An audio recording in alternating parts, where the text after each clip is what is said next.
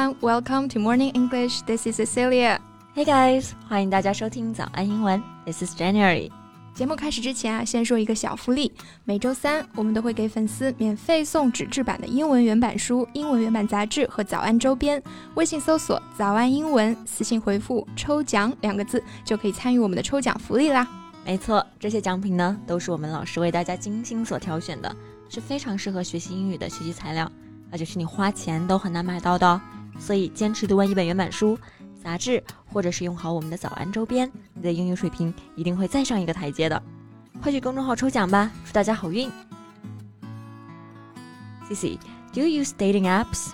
Not really. I've had pretty bad dating experiences before, so I'm not really a big fan of that. 哎，好像有瓜可以吃哎。What kind of bad dating experiences?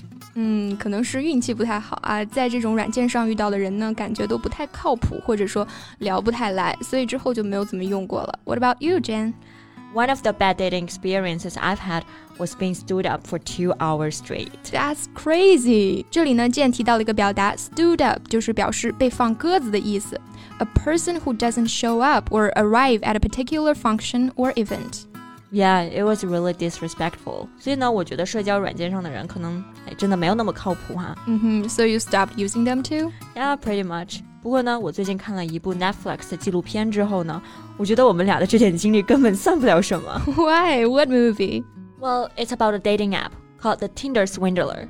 那这部电影呢，就是跟世界上最大的约会软件 Tinder 相关。The Tinder Swindler. Let me guess. Is it a story about scam?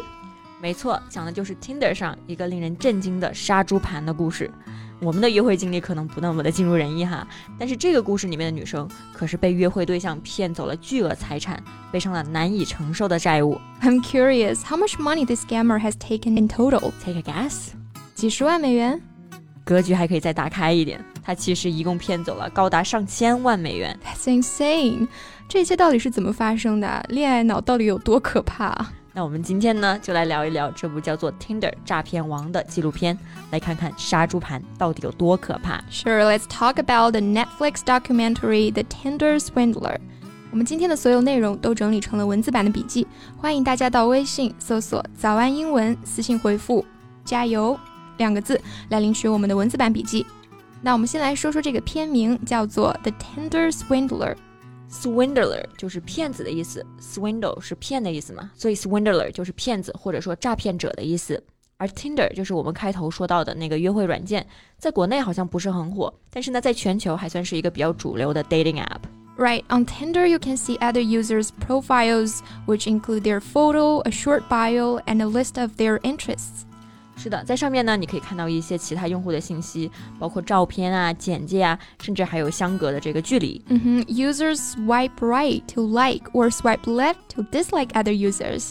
对，swipe 就是用手滑的意思。那如果你对一个用户感兴趣的话，就把他的主页往右滑，swipe right。如果不喜欢的话呢，就往左滑 ，swipe left。嗯哼，但是想要跟对方聊天的话，仅仅是单方面的 swipe right 是不够的。Yeah。Tinder uses a double opt-in system where both users must match before they can exchange messages. 嗯，要双方同时 swipe right 才能够匹配，也就是我们说的 match。对，那这个主人公 Simon 就是在 Tinder 上 到处撒网，布置骗局。一八年的时候呢，他跟一个叫做 Cecilie 的女孩在 Tinder 上相遇了。哦、oh,，Remember it's Cecilie, not Cecilia. Thanks for the clarification, Jen. In Cecilie's eyes. Simon is a handsome, well dressed man who often goes to high end clubs, attends various meetings, and travels around the world. 那在 Cecilie 看来呢，Simon 简直就是传说中的宝藏男孩。他长相帅气，衣着呢非常的考究，well dressed。那经常出入高档会所，参参加各种会议，还有各种派对，然后在世界各地去旅行，真的是妥妥的富二代的感觉。嗯，So of course she swiped right. Yeah, and then they are matched. 嗯，初步接触之后呢，两个人奔现了。Cecilie 很快就被 Simon 的风度所吸引。So she googled her date he was the son of the king of diamonds, Lev Leviev。这个女孩子开始还是有点不放心，所以呢，在谷歌上搜了一下，发现他是以色列钻石大亨的儿子。So of course, when Simon invited her to a private plane trip, she said yes. 对，private plane 就是私人飞机的意思。那一听是私人飞机，Cecilie 瞬间就有了兴趣。This is something she has never experienced before. before。于是呢，她立马就答应了 Simon。嗯，之后他们的感情也火速升温。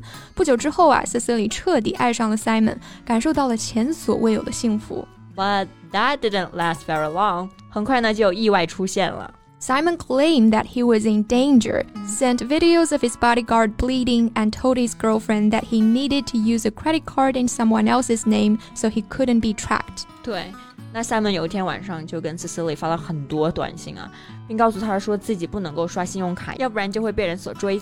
of course Cecilie believed him.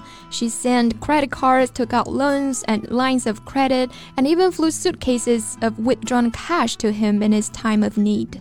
对，in one's time of need，就是在需要帮助的时刻。嗯，这个时候女生看到心爱的人遭受敌人的追杀，恋爱脑肯定会非常的想要去搭救他啊。对啊，Of course she believed him. She was the prince of diamonds. Flew private everywhere, stayed at the fanciest hotels, always dripping in designer clothing. 而且因为以为他就是钻石大王的儿子嘛，所以 Cecilie 相信对方肯定是会还钱的。But he never paid her back and the relationship ultimately left her heartbroken, deceived, and more than $200,000 in debt. Two hundred thousand dollars, that's insane. Cecilie 最终被骗了二十万美元。而且 Cecilie 并不是唯一被骗的女人。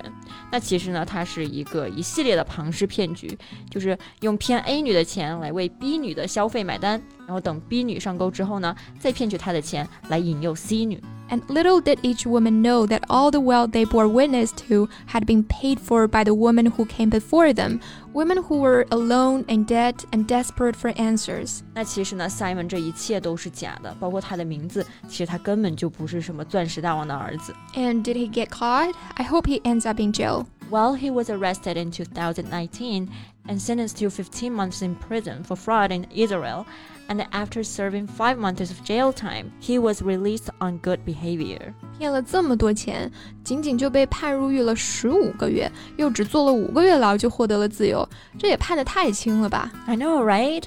And at the end of documentary, we see him continuing the same lavish lifestyle he led before prison, while his victims are still paying off their debts. 那受害者呢，还在债务深渊中挣扎，而他已经像之前一样过得逍遥自在了。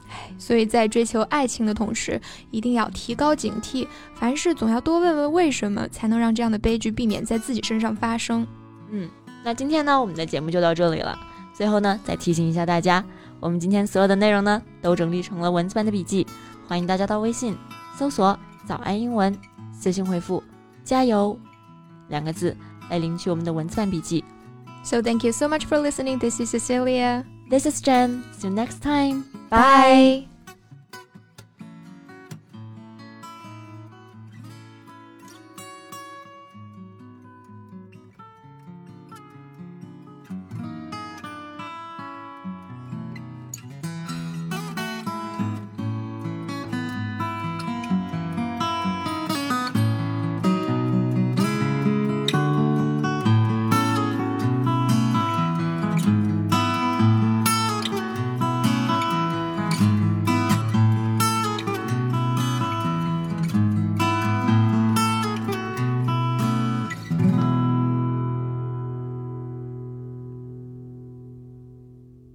This podcast is from Morning English. 学口语就来早安英文。